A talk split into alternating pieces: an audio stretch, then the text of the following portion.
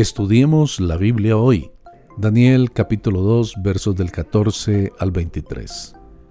Ante la orden del rey de matar a todos los adivinos, Daniel obviamente era inocente en todo esto, pero él calmada y discretamente lidió con la crisis.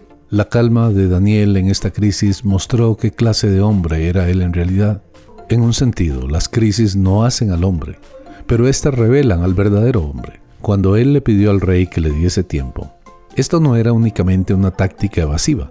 Daniel sabía que llevaba tiempo el escuchar al Señor y el esperar en Él, y Daniel estaba dispuesto a tomar el tiempo si el rey se lo permitía. Daniel estaba en el tipo de situación donde solamente Dios podía satisfacer su necesidad. Por lo tanto, él sabía qué tan importante era para él y sus compañeros el orar.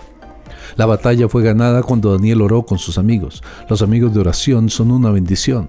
Y en reuniones de oración, como se ha hecho en esta historia, Daniel tenía la confianza de que su Dios podía hacer un milagro sin precedente. José había interpretado sueños con la ayuda de Dios, pero no reconstruyó los sueños. Al considerar lo que estaba en juego, hay poca duda de que sus oraciones eran extremadamente fervientes. Dios escucha una oración ferviente. El secreto fue revelado a Daniel. Esto no era religión, sino revelación. Daniel no lo descubrió, Dios se lo reveló a él.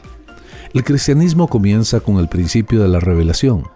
Lo que conocemos acerca de Dios es lo que Él nos ha revelado a nosotros. Nuestro trabajo no es averiguar cosas acerca de Dios, pero sí el entender lo que Él nos ha revelado. No sabemos exactamente cómo fue que Dios se lo reveló. Pudo haber sido un sueño o una visión sobrenatural que sucedió en la noche.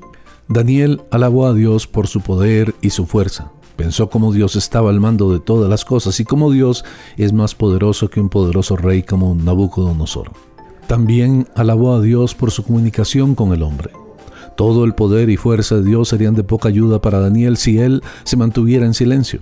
Daniel estaba agradecido de que Dios revelara su gran conocimiento. Daniel tenía la certeza de fe para creer que Dios le daría la respuesta, aún antes de confirmarlo delante de Nabucodonosor.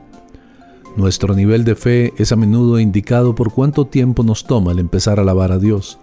Si nosotros no le alabamos hasta que la respuesta está en nuestras manos, entonces no tenemos mucha fe.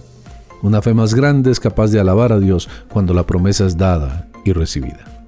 Espero que este tiempo sea de bendición para tu vida. Soy el pastor Carlos Umaña.